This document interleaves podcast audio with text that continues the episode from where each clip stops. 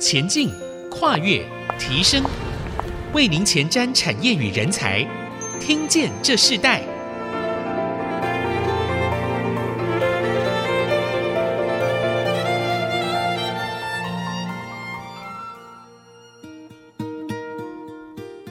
这里是 IC 之音竹科广播 FM 九七点五，欢迎收听《听见这时代》的节目，我是主持人郭兰玉。这个节目我们同步的也在数位音频中，呃，来播放给所有的听众朋友收听。所以你可以在 Apple Podcast、还有 Google Podcast、还有 Spotify 的音频的平台上面呢，都可以听到 IC 之音的节目啊、同时，如果你在 Podcast 和 Spotify 收听的话，欢迎按一下订阅，就会每集收到我们的节目，收听很方便。哦，喜欢我们的节目，也欢迎到以上的这个收听平台来评五颗星，并留下你的心得，给我们支持与鼓励。好，这是我们跟听众朋友啊、在每一集的开始里头，呃，不断的呃分享的，就是因为在这个节目它的数位音频的这个平台上，越来越多的听众，呃、我们跨区跨平台的这样子的一个播放的方式里头，啊、整个台湾区域在全球区域非常多的听众已经呃陆续在回响这个节目的一些回应啊、尤其在近期我们科在科技产业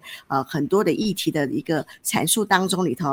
哦，发现整个的这个科技产业的日新月异的变化，引起非常多的听众的回应啊，所以我们今天呢的主题，听见这世代，我们特别呢也跟大家分享一下，在世代交替的这个更迭的当中，我们要不断的与时俱进啊，尤其是对企业来说，转型是必要的措施。所以从网络时代到新科技串起，尤其是人工智慧化的年代呢，产业也必须不断的创新，才可以在这个世代交替中脱颖而出哦。所以在面对数位的转型，如何看准方向？如何做好预备，也是企业这个争相研究的很重要的课题。那也针对今天这样子的主题方向，我们特别邀请到的是逢甲大学跨领域设计学院的院长申日新教授。他目前也担任原创学院的这个院长之职哦。他来到我们的节目当中，其实我最早看到呃佘日新教授，他很一个很重要的一个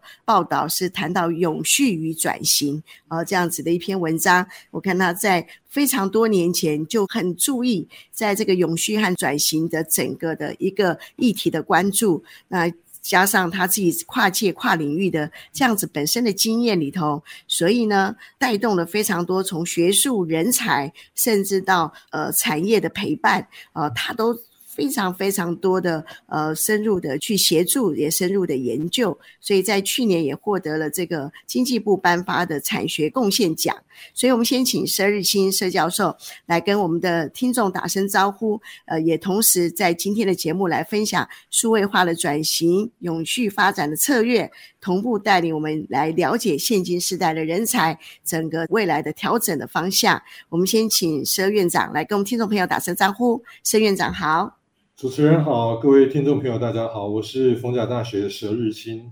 好，呃，佘院长，呃的姓非常特别哈，呃，今天我们也因为访问院长，特别学到了这个字。我们很高兴邀请到院长来到我们节目。呃，我们在谈这个跨跨界、跨领域、整个数位转型，甚至永续经营的整个产业的变化之前的时候，我自己想要特别请教呃院长的一个部分是关于你自己的经历。其实你本身就是一个跨界、跨领域的一个这样子的一个学呃经历过程的人哦，是不是可以先跟我们分享你自己本身你如何在跨界、跨领域的这样子的一个过程中里头发展出？你现在呃所在的学术领域和产业陪伴的这个所有的经验呢？好，谢谢主持人的介绍啊。呃，这个我本来是学工程的啊，那大学念工程啊，我后来呃硕士毕业之后呢，第一份工作是在经济部，当时叫做中央标准局做专利审查委员。那这个工作各位可以想象哈，那他的。这个在当时一九八零年代八八年的时候呢，我开始在这个中央标准局，现在这个单位已经改名字了，叫做智慧财产局。啊、呃，那个年代呢，中央标准局呢是把标准度证和呃专利商标这两个不太一样性质的啊、呃、业管呢，把它放在同一个单位。各位可以就可以想象，在民国七十七年那个年代里面呢，啊、大家对于智慧财产权这个观念还不是那么的。了解啊，就是整个相关的这个深入的一个程度非常有限。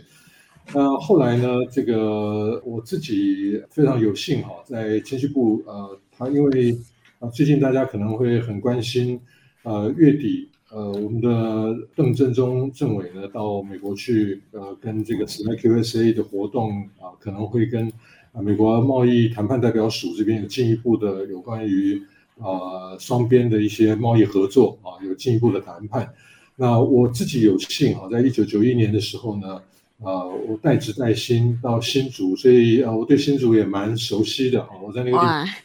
住了半年的时间，是、呃，就是在各位呃，如果熟悉新竹的话，特别是新竹的朋友啊，就是在那个清华大学前面有一个经济部的一个专业人员训练中心，我就在那边住了半年。那在那半年的时候呢，呃，我真的是大开眼界啊，因为我过去读的工程跟后来所接触，为了经济部为了要培训一些对外谈判的人才，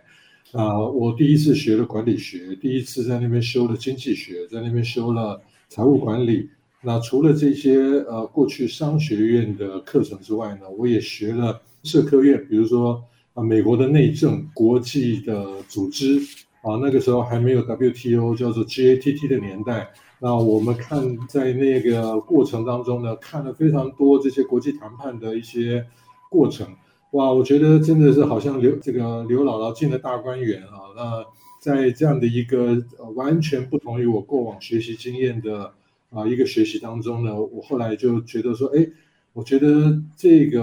呃领域呢，比我本来的这个工程领域更有意思。所以后来我在呃一九九三年的时候就离开政府部门到英国去读博士。那这一次呢，我就一个大跨越就跨到了商学院去了。那但是呢，呃，要跨域没有那么容易啊，因为呃，我常常跟一些朋友分享，呃，事实上呢，在这个一个领域当中，你能够有专精都已经不容易了。那你要怎么样的能够在不同的领域当中啊穿梭啊？那所幸啊、因为我在经济部服务，在专利的这个领域里面，成为我最核心的一些能力啊、这个能力呢，就使得我在写博士论文的时候，就写了国际技术移转这样的一个比较冷门一点的题目。那可是呢，这个题目呢，啊、后来在台湾呢，就变成是显学，因为一九九九年，我那时候已经回到台湾工作了，啊、念完了博士，回到当时我在暨南大学工作。那一九九九年呢，政府就通过了科技基本法，啊、接下来呢就是啊、有大量的一些啊、呃、产业跟这个学术之间的合作，所以我可以说我的人生非常的幸运，能够恭逢其盛，在几个关键时刻，啊、正好也结合了我的专业。这样的一个发展一路走到现在，那在这个过程当中，包含我后来在中兴大学做了一个把疫苗授权给德国的拜耳公司，那后来我又到了科技部所属的国家实验研究院，我的工作一直都没有离开这个跨界的工作。啊，在这个过程当中呢，也因为我智慧财产权的一些背景，所以曾经帮故宫设计规划过他们的授权。在当时好像二零零六年吧，林曼丽馆长的那个阶段，那我帮他们做了。后来就整个呃，也在两岸交流频繁的时候呢，让他们能够有一年有十四亿的这些文创商品的衍生产出。所以我自己非常的幸运啊，那那恭逢其盛的参与了这些工作。呃，主持人所说的跨域呢，现在是一个显学，但是啊，有它的难度。我们现在非常强调的是所谓的团队啊，那因为一个人不可能拥有所有的专长，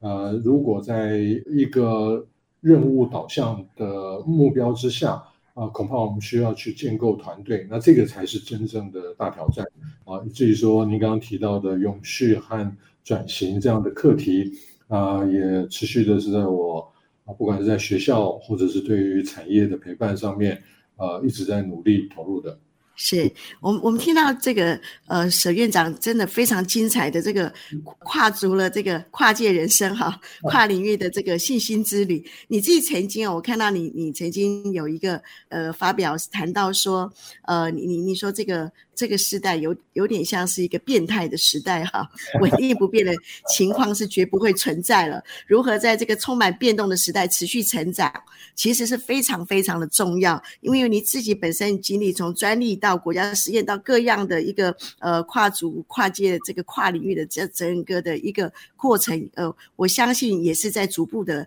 一个一个发展中渐进式的，在你人生中很重要的一个经验的累积。所以，我们就在这样子的一个跨领域的来一个方向，先来请沈院长跟我们分享数位转型这件事情，就是一个很大的转型。那这个数位化这件事情，其实也是在所有现在产业中很重要的一个重要的一个课题啊。所以，我们是不是先从数位转型来看？你所有的企业已经无可避免的需要数位转型了，你自己如何看待这个转型的整个趋势呢？虽然你在这一件事情已经参与很久，从过去到现在的发展，你自己看到最大的变化是什么？这个变化是呃，大家从观望到开始采取行动。那当然步履蹒跚，我必须讲说，台湾如果比起全球的这个速度来讲，特别是台湾的制造业是非常强的啊。但是呢，这个制造业呢，它在数位转型上面可以呈可以说是呈现 M 型化。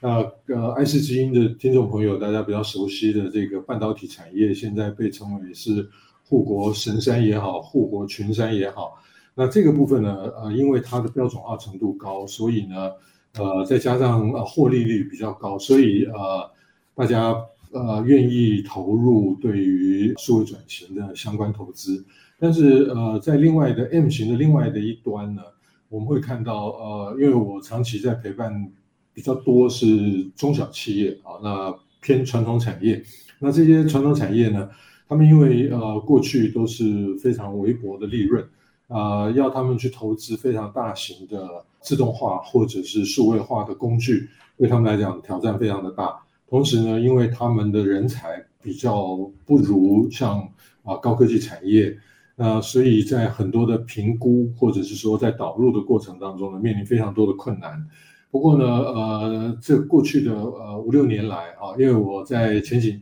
到去年的五月之前回推四年，那我执行了一个科技部非常大型的一个数位制造创新营运计划。好，那这个计划呢，我们总共结合了十五位教授在这里面。一起为台湾的中小企业，特别是中小企业来试着来找解方。那我们也很高兴的看到有非常丰硕的成果。但是呢，对于企业端他们愿意导入的时候呢，最主要就是他们在这个财务上面以及人才上面的短处，不如像高科技产业的顺利啊。但是呢，在这一波疫情之下呢，大家可以很明显的看到这种呃数位化到数位转型。这样的一个发展步调必须要加快，否则的话，可能在疫后啊、有很多的工作形态发生了巨大的转变。而台湾呢，我们的产业如果不能够跟着一起往上提升的话呢，恐怕会被下一波的全球竞争淘汰。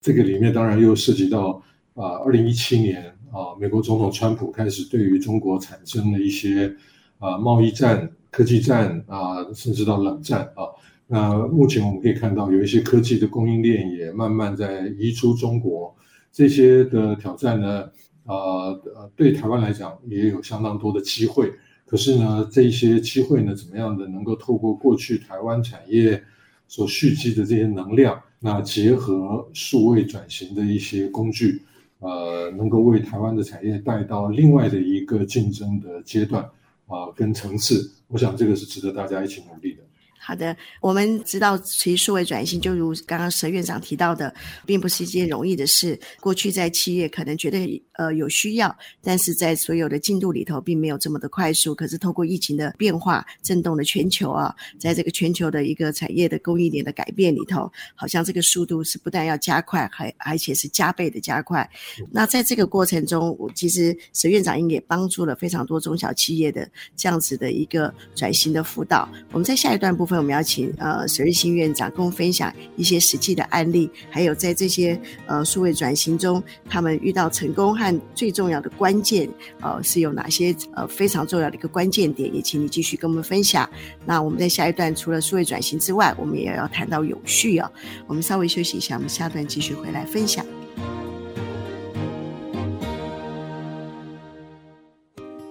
欢迎回到《听见这时代》，我是主持人郭兰玉。今天在《听见这时代》的节目里头，我们特别邀请到来宾是逢甲大学的讲座教授，也是目前逢甲大学跨领域设计学院的院长。啊、也担任了这个云创学院的院长的佘日新佘教授来到我们节目。那我们在刚刚第一段部分，请佘日新院长自己分享了他自己啊、跨领域跨界的整个人生的一个经验的历程，并进入到在学术产业的一个真实陪伴的一个这样子的一个呃分享。那我们在第一段也谈到了数位转型啊、这件事情，在中小企业其实在过去是已经是面临一个非常重要的。一个要面对的课题，但在速度上，呃，透过了这个疫情，然后更加的加快哦。那在这第二段部分，我们要特别再请这个佘院长跟我们分享一下。其实数位转型，就如你说的，过去并没有这么快速，但是因为疫情的波动，产生了极大的变化。所以，呃，你自己认为，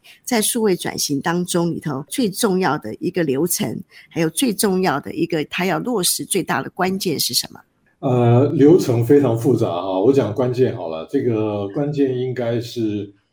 企业主老板的心态，投资一定是要有的。那当然就是我们不可能直接把西方的啊，比如说我呃有几次我都跟这个西门子台湾的总经理讲说，我说你这样子做生意哈，大概在台湾做不动啊，啊，他动辄上亿的这种自动化的设备呢，在中小企业来讲是吃不消的，啊，中小企业的呃经营模式大概是这样，就是。他呃，今年好不容易赚了一点钱，他可能就买了一块地。明年呢，呃，赚了一点钱，他就盖了一个厂。后年呢，又赚了一点钱，他就买了一些机台设备。那往往在中小企业里面，不像是台积电这些大型的 IC Foundry 啊，那可以啊、有非常高的这些资本支出。那他们的这种都非常零散，而且在每一次的采购当中呢。最后的结果就变成是我们常常开玩笑叫做八国联军啊，也就是说它的这个呃机台呢，恐怕是从各种的呃厂商所提供来的啊。那呃，在这个机台的很重要的整个数位转型当中，最重要的一个部分就是 data 啊。那我们现在呢，基本上看到慢慢的厂商有数据出来了，那有数据出来之后才会进到。所谓的 AI 啊，那所以大家在讲的 AI，现在大部分是在讲 AI 的晶片。对于各位听众朋友而言呢，我们现在所拥有的运算能力啊，computing power 啊，远远的啊超过我们现在在这个 algorithm 啊，在这个演算法上面的这个能量。所以台湾 AI 人工智慧学校呢，过去这些年来也在培育一些人才，希望能够弥补这个部分的缺口。啊、但是呢，因为每一个领域、每一个行业或者每一个同一个行业里面的不同公司，可能他们里面的能耗都不太一样，所以呢，这种克制化的程度非常的高。因此呢，我们就看到了，在这个推动的过程当中呢，老板必须在他的决心上面要有决心。第二个呢，他必须要对整个复杂的数位转型要有，就是要一个系统性的一个概念。深入的部分，他可以请他的研发人员，请他的。是做比较深度的探索，但是老板必须要有一个宏观的一个数位转型的全貌的了解。如果没有这个了解的话呢，恐怕都很难下决策。呃，我想举举个例子哈，就是这个是很多年前了哈，那个时候我还没有加入逢甲大学。很有趣的是，我当时跟汉翔，汉翔不是中小企业，不过呢，因为逢甲就在啊汉翔旁边，那当时是啊廖董事长啊，当时的廖荣新董事长呢。我的很好的朋友，那他呃就找我帮忙，那所以呢，我帮他建立了一些国际品质系统。那在这个过程当中呢，我就听到他们内部的呃同仁讲了一个有趣的故事哈。有一天，呃，他们的人资部门退了一张加班单，哎，这个大家就觉得说很特别哈，因为呃，这个加班单上面退加班的这个事项的理由是因为他们的机台没有开。就是有一个工班，他们在这个某某某年某月某日，他们晚上要加班，可是机台没有开。结果在过去呢，这样的一个结果会被退的结果呢，在过去是不可能发生的，因为人资部门不可能去稽核生产部门，而且呢，跨不同部门的这些呃企业里面可能运用的 ERP 或者是运用的这些呃 HR 的一些呃资料库。他们彼此去做勾稽的时候呢，居然可以从生产部门的机台没有开，可以退加班单。那这种管理工具呢，呃，如果在数据越来越完整的状况底下呢，它会衍生出来非常多新的管理工具。那我我很喜欢讲这个故事啊，我几乎在所有的演讲的场合都会讲这个故事。那这个摆脱大家现在可能特别是对于传统产业，哎，做这个可视化大面板，哎，做这个加动率这么简单的事情，它已经是跨部门。我在讲另外一个故事，就是、呃，最近我们帮嘉义民雄的远东机械呢完成了一个博物馆啊，这个是一个蛮有特色的一个跨领域的案例啊。那他们呃，我当我们开始帮他们做这个博物馆的文本的时候，哈，就是做口述历史，那到后来做他们七十周年的纪念专刊，这个过程当中呢，我们跟他们的主管做了非常多的访谈，而在这些访谈的过程，惊讶的发觉说，这一个在非常乡下啊，因为各位啊听众朋友可能知道哈，这个。台中这边有一个呃所谓的黄金重谷，要六十公里的这个重谷里面是台湾制造业的黑手故乡啊。那这里面有非常多的在国际上面驰名的隐形冠军啊。那但是东机械呢不是在这个聚落里面，远东机械它自成一格，就在嘉义民雄。可是呢，呃，主持人跟听众朋友听到了，你你们会非常惊讶哈。远东机械啊、呃，可能在八年前他们就已经开始导入 AR VR。的技术，那这些 AVR 的技术呢？他们做什么呢？就是从他们的整个工具机的设计开始，他们就会有 CAD，然后到 CAE 到 CAM，那一路这样子，整个机台做完了，他把它销到海外市场去之后呢，他还可以透过 AVR 来做售后服务，这个就完全摆脱过去台湾工具机透过代理商在海外市场经营的模式。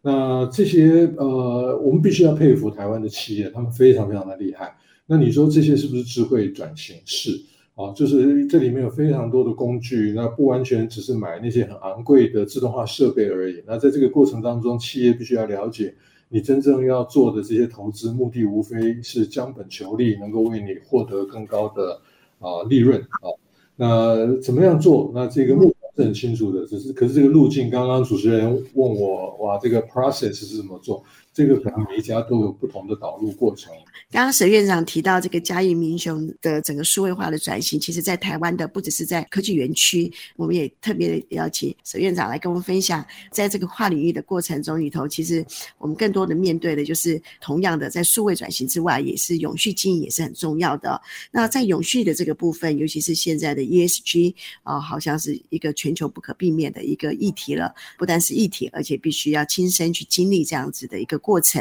所以，是不是可以请呃院长跟我们分享一下你自己在这个永续这个议题的想法是如何？你怎么看待？好，ESG 是一个演绎的一个过程，但是呢，在这个我们现在看到的新的这个倡议，哈，在 ESG 这个部分，呃，基本上它的挑战来自于整个地球的一个 sustainability 啊。呃，不过呢，我自己针对这个永续的课题呢，我有一个不一样的观察啊，就是公司如果在这个 G 的这个部分啊，如果你的董事会里面，特别是股权的结构不稳定的话呢，一定会影响整个企业的经营啊。所以这个 ESG 的 G 是偏重在这个部分，而 G 的这个部分呢，其实影响了 S 跟 E 啊。那因为呃，我们现在都比较简化的针对于这种劳工权益啊，来探讨这个 social 的这个课题。可是呢，随着全球的竞争，我们可以看到，台湾人在很多很多年前，我不记得那个日期、那个年份了哈。天下曾经有一个、呃、报道，就是台湾是全世界工时最长的哈，那个日时数我还记得很清楚，那个日期我不不记得了，就是两千两百六十二个小时一年的工作时数。呃，这么长的工作时数，平均啊，这是平均的工作时数，当然就缔造了台湾的经济奇迹。可是呢，呃，台湾的经济奇迹背后有多少的辛酸，是因为我们的劳工大量的付出了，可能他的健康甚至是家庭的代价所引发出来的这个成果。那对我们来讲，我们蛮呃希望说，能够真的是在一个不仅仅 work hard，也可以 work smart 啊。现在大家更关注的一个焦点是在这个环境啊，那各位可以看到这些年来啊，呃，全世界各种的天灾啊，那那些天灾到底是真的天灾，还是后来因为工业化所对于产环境造成的冲击引发出来的天灾？所以这些天灾背后隐约的似乎看到了人祸的痕迹。最近大家关心的到底要不要被苛征碳关税？因为欧洲呢，欧盟对于这些先进的啊环保啦、社会的议题呢，他们有比较长期的倡议。那所以呢，也慢慢的在社会的共识凝聚之下，就衍生出来一些政策。而这些政策呢，它如果开始要苛征碳关税的时候呢，对于台湾的企业而言呢，都是不可承受的成本压力啊。呃，所以呃，台湾的企业呢，在这一波当中也需要积极的应应来转型啊。但是呢，我在这边也要跟各位分享一个，就是常常大家会觉得说，数位转型跟我把它称之为叫做近零转型，那两个正好都可以用 DT 啊，叫一个叫做 Digital Transformation，另外一个叫做 Decarbonic 啊，那就是把碳这个这个因呃这个元素呢，能够从我们的整个呃生产活动当中能够去除掉，甚至是我们的生活的行为面啊，能够把它去除掉，来挽救我们共同的这一个 Mother Earth 啊。呃，如果你可以精准的，像我刚刚讲，呃，人资部门可以去勾稽生产部门，他们有没有加班啊？如果我们能够透过数位的工具，能够把这个 decarbonic transformation 结合到 digital transformation 里面，我们会看到，呃，一些我们过往呃很惊讶，我们居然忽略掉的这些成本，没有没有去控制的成本，或者是说我们可以从事的创新。怎么样的把这些近零碳排的这个目标呢，能够透过呃数位化的工具呢，能够呃等于算是毕其功于一役啊。所以我想这个我自己在这样的工作当中，那也看到了台湾也有一些企业正在努力，不管是从产品的开发啊、流程制程的改善啊，一直到整个呃行销啊到售后服务，那这些跟消费者的对话。啊，国际上面有非常多成功的案例，这些东西都值得我们去深入探讨。是，刚刚佘院长提到数位转型、净零转型是非常重要的。呃，我们也在接下来呢，呃，同样的在人才的部分。呃，所有的人才的培育上面，呃，也必须要针对这个数位转型、技能转型的这一切的过程里头，呃，所有的企业的人才，还有人才的素养，本身在呃学术教育的人才的培育，都也产生了很大的变化。我们在下一段，我们要继续请沈日新院长跟我们分享。我们稍后回来。欢迎回到《听见这时代》，我是主持人郭兰玉。啊，今天在《听见这时代》的现场，我们邀请到来宾是逢甲大学的讲座教授，也是逢甲大学跨领域设计学院的院长，目前也担任云创学院的院长佘日新教授来到我们节目。啊，我们在这一段部分，我们就想要邀请佘院长呢，特别来跟我们谈你自己本身跨足设计管理、大学教职，也过去参与了这个政府的机构，甚至呃非营利的机构，你自己就历经了多次的这个跨界转。转型，你自己在第一段也提到你自身的经验，所以我们在刚刚我们前段谈到了数位转型、精炼转型很重要的这样子的一个整个全球产业的变化。那我们在这一段部分，我们要特别呃邀请呃院长跟我们分享，在这个呃新时代的这个人才的培育中，他们要怎么预备自己，如何面对这个整个企业转型的这样子的一个挑战？我们知道，其实现在人才是一个缺工啊，但是真正的人才要怎么预备呢？好，这个我们云创学院哈，我我现在在逢甲大学负责的两个学院都是虚拟学院啊，那就是我们是对内招生的，我们并不是对外招生啊，那。呃，主要的工作就是培育逢甲大学的学生啊，在学的学生。那当然，云创我们有一些对外部的啊服务，但是整体而言呢，我们呃在过去这几年呢，我们做了蛮多配合学校政策啊，就是呃逢甲大学在这些年来呢，在教育创新上面做了非常多的努力。那逢甲大学我们走出呃自己的校园啊，我们去帮忙台中市政府的教育局。培养高中的学生开始在做啊、有关于云端的技能学习啊，我们不仅仅为逢甲大学自己培养人才，我们也向下延伸这样的一个教育，帮高中生来做啊这样的一个训练。那在去年年底啊，去年年底啊，我们其实帮了很多中部的学校啊。目前呢，呃，从国际经验当中我们可以看到，OECD 看到。呃国呃国际上面的这些顶尖的大学，他们都重新的在反思整个教育的过程，怎么样能够培养出来未来的人才啊，这些是值得我们去省思以及调整的。嗯，那其实我们也谈到，就是说，其实，在产业的第一代、第二代到第三代，甚至他们这个世代这个交替的过程中，其实，在新的这个世代的接续这个产业的时候，他们可以解决这个人才的这个缺乏的这个解套嘛？你觉得他们有个解套之方吗？我们寄望年轻的年轻一代的经营者，他们因为有比较对接国际的经验啊、以及这个思维的框架啊、在很多的这个呃尝试上面呢，呃。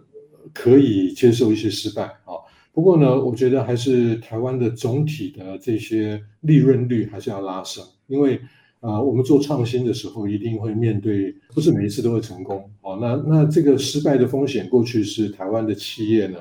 在第一代创业到现在可能遗留下来的一个风险意识，这是非常好的。但是呢，呃呃，我们如果能够摆脱一些呃风险的呃限制条件。那我们能够赚到更多的钱，在这些的利润之上呢，我们能够支撑新的价值开创，这个才是台湾接下来要努力的重点。那当然，呃，我们一切的关键就是从人才开始。啊、呃，不过呃，我很难用一个呃一个方法来回答这么庞大的一个问题啊，就是是呃，那包含像这个政府的政策，我们现在也看到，就是有一些优秀的人才。呃，开始有一些外籍的移工可能就变成移民啊，来解决我们的人力荒。但是呢，比较中高阶的这些白领以上的，特别是我们面对一些高科技，像这种云端啊，或者这种 AI 人工智慧的这种人才呢，那我们应该更多的去学习美国的经验啊。美国就是一个移民的社会，台湾基本上也是一个移民的社会，但是呢，他们可以透过。啊，奖学金把台湾啊，各位去回想啊，我相信在竹科当中有很多的啊呃企业先进都是当年啊，在一九七零年代，就是那个时候有一个有一个有个顺口溜啊，就来来来来台大去去去去美国哈，那所以呢，这些优秀的人才呢，呃，因为向往这个美国的这种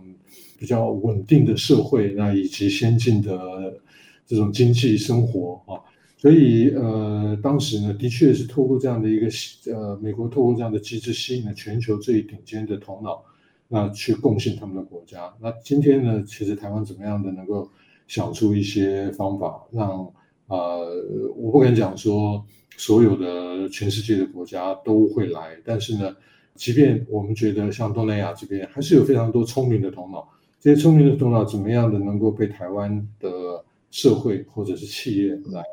啊，运用呃来来去呃打造一个更美好的台湾啊，这个是值得我们去努力的。是好，那节目最后，我想请院长跟我们在这个 Y 日呃 Y Y 世代 Z 世代呃这样的一个过程里头，呃你自己本身的这个跨界和跨领域的这样子的一个经验，嗯、呃。你觉得这样子的一个新的世代，他们如何预备自己啊？如何呃，在这个预备自己的过程中里头，知道自己在这个跨界跨领域的他们所需要的涵养哦，是所需要的这样子的一个素养啊，最重要的一个关键是什么？呃，我最近讲了好几次 Y 世代、Z 世代啊，因为麦肯锡在我我忘了这份报告是什么时候出来的啊，大概有有一段时间了。不过他做了一个非常精辟的一个 Y 世代跟 Z 世代中间的对比啊，呃，Z 世代哈，那可能是从互联网，他们就是互联网的原生世代啊，他们所有的成长经验、学习经验、生活经验，全部都是在互联网上面，所以呃，在这些呃年这些年轻世代当中啊，就是说有一个有一个切割，有一个切的切分的方法是一九九七年啊。因为呃，在一九九五年的年底呢，这个 Bill Gates 在一封 internal memorandum 写给他 Microsoft 的员工这个备忘录里面哈，告诉所有他们的工程师要开发未来所有的产品，Microsoft 的软体产品都必须是 Internet enabled 啊，所以我们必须要啊佩服这个 Microsoft 啊 Microsoft 他们有今天的成就，以及这个 Bill Gates 他的这个远见啊。所以，一九九七年是一个关键时刻，因为一九九六年呢，已经开始大量的 Internet 在商用部分呢就成熟了啊。那当然，虽然碰到了两千年的这个 bubble，但是呢，这个我刚刚所讲的 Z 世代所有的生活经验几乎都是在 Internet 上面。那我们现在开始慢慢已经有一些人在谈所谓的 Web 三点零啊，那所以呃，这些年轻人世代呢，他们的所有的学习经验不是从课本来的，他们是从很多的啊、呃、这些数位媒体上面啊，那像 LinkedIn，他也自己开始出了 LinkedIn Learning 啊。那这些都是呃仿效像 Coursera 啊，可是 Coursera 它纯粹提供的是课程。那 LinkedIn 还有一些在 professional 的 social networking 哦，那这种的大数据彼此勾稽出来产生出来的推荐信，会更精准的对象对着这些年轻人他们所需要的。好，那当然还有其他的工具啊，年轻人不见得会用 LinkedIn 啊，LinkedIn 是比较专业的人用的。那他他们可能是用的是 IG，甚至 IG 都已经过时了。那开始用 TikTok，那这些呃影像的东西呢，大量在影响他们。所以呢，在我们这个成长的年代当中，呃，觉得玩电玩是这个这个浪费生命。但是在这个时代呢，学习也好，工作也好，恐怕都需要大量的转到跟他们生活经验比较能够理解的那种脉络当中。呃，因此我们的学习。的规划啊，就是教育的这些的啊流程啊，可能都需要进行大幅度的改变。那包含管理的方式啊，最近我跟一个在做区块链的一个朋友啊对话，他跟我讲了一件事情，吓把我吓坏了哈。现在有一个呃 APP 叫做 Discord 啊，D I S C O R D 啊，他是说呢，如果这个 Discord 它的功能现在已经强大到一个地步，可以把公司的营运放在上面。我说我听懂了，但是呢，如果真的有公司做到这件事情的话，哇，那这个是不得了的事情。所以 Web 三点零呢，有的人说它是很虚幻的，包含 NFT 这些。最近因为这个虚拟货币啊崩盘啊，所以大家觉得说啊那是假的啊，虚幻的啊。不过呢，所有的科技呢，呃，如果我们回到两千年的那个 Internet Bubble 的话，我们会看到现在这个呃。从这个 Internet 一点零到二点零到 Mobile Internet 到现在的这个是以区块链为 base 的这样的一个发展的，我们会看到一个时代的巨变正在发生当中。那只是你什么时候要出手，你不能不观察，不能不了解，但是出手的时机点是考验经营者的智慧。好，我我们其实想要访问呃院长很多更多这样子，在这个跨界跨领域，甚至数位转型到呃经营转型的整个一个的发展。那我们但我们因为时间的有限，我们今天先请沈日新院长跟我们分享到呃这里。那我们知道，其实整个新旧时代的这样子的交替，企业如何成功的在数位转型、永续经营等方案里头，呃产生脱颖而出的得胜方方法，啊、呃、都是。考验着企业，也挑战着许多新时代的人才，也更多的在这个学术的人才的培育中，啊、呃，我们看到其实教育仍然是很重要的。那教育的那个基础其实是非常重要的一个扎根。呃，学校预备好了没？产业预备好了没？啊、呃，整个时代预备好了没？都是环环相关的，没有一个人可以呃忽略自己所在的位置上。那我们也希望在这样子的不断的分享的过程当中里头，呃，希望啊、哦，台湾的产业所有一切的人才都更多的精进，更多的呃向前。其实台湾真的是一个非非常重要的一个关键国家啊，我们希望这样子的一个整个的发展里头，在台湾是非常整齐的，呃，也是呃非常合一的，可以在所有的发展中看到这个国家的未来性，影响在全世界。我们非常谢谢呃舍日新院长来今天跟我们分享呃这一系列的话题，谢谢你，谢谢主持人，谢谢各位听众朋友。好，听见这时代，我们下次再见，拜拜。拜。